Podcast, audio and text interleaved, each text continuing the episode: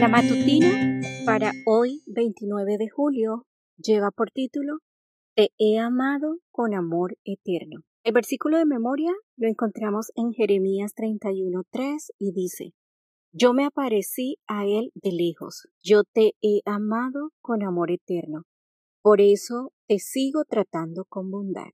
La doctora Marianne Rojas Estapé, reconocida psiquiatra española, afirma que nos hace mucho bien tratar, traer a la memoria el recuerdo de personas que nos aman, que nos hacen sentir queridos.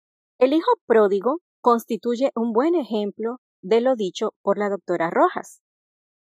Cuando el rebelde muchacho se encontraba en la más adyacente situación, en la condición más miserable de su vida, lo que le devolvió la sensatez y el tino fue recordar todo lo bueno que había tenido en la casa de su padre. Los recuerdos de un padre cariñoso que estaban almacenados en su memoria marcaron la diferencia. Jesús lo contó con estas palabras. Volviendo en sí, dijo, ¿Cuántos jornaleros en casa de mi padre tienen abundancia de pan? Y yo aquí perezco de hambre.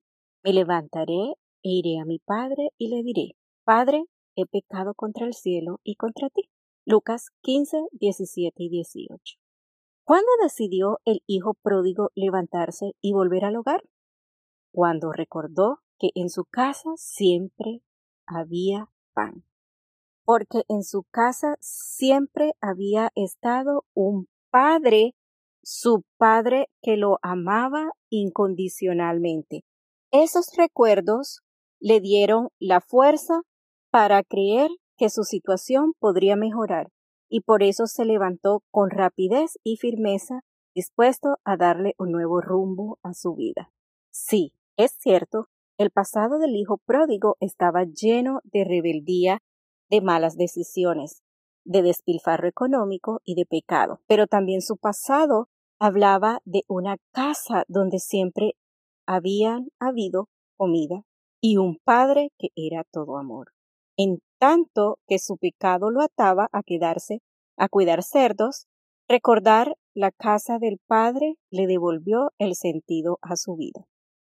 Elena G. de White nos dice que desdichado como era, el pródigo halló esperanza en la, en la convicción del amor de su padre. Fue ese amor el que lo atrajo hacia el hogar. Palabras de vida del Gran Maestro, páginas 162. Cuando este joven solo contaba con la compañía de los cerdos, recordó que en la casa había un padre que lo amaba tiernamente y que siempre lo había hecho sentir querido. Y ese recuerdo fue precisamente lo que lo trajo de vuelta. A todos los que quizá sintamos que nadie nos ama, las palabras de Jeremías nos ofrecen una bocanada de aire fresco, yo me aparecí a él de lejos. Yo te he amado con amor eterno. Por eso te sigo tratando con bondad. Jeremías 31:3.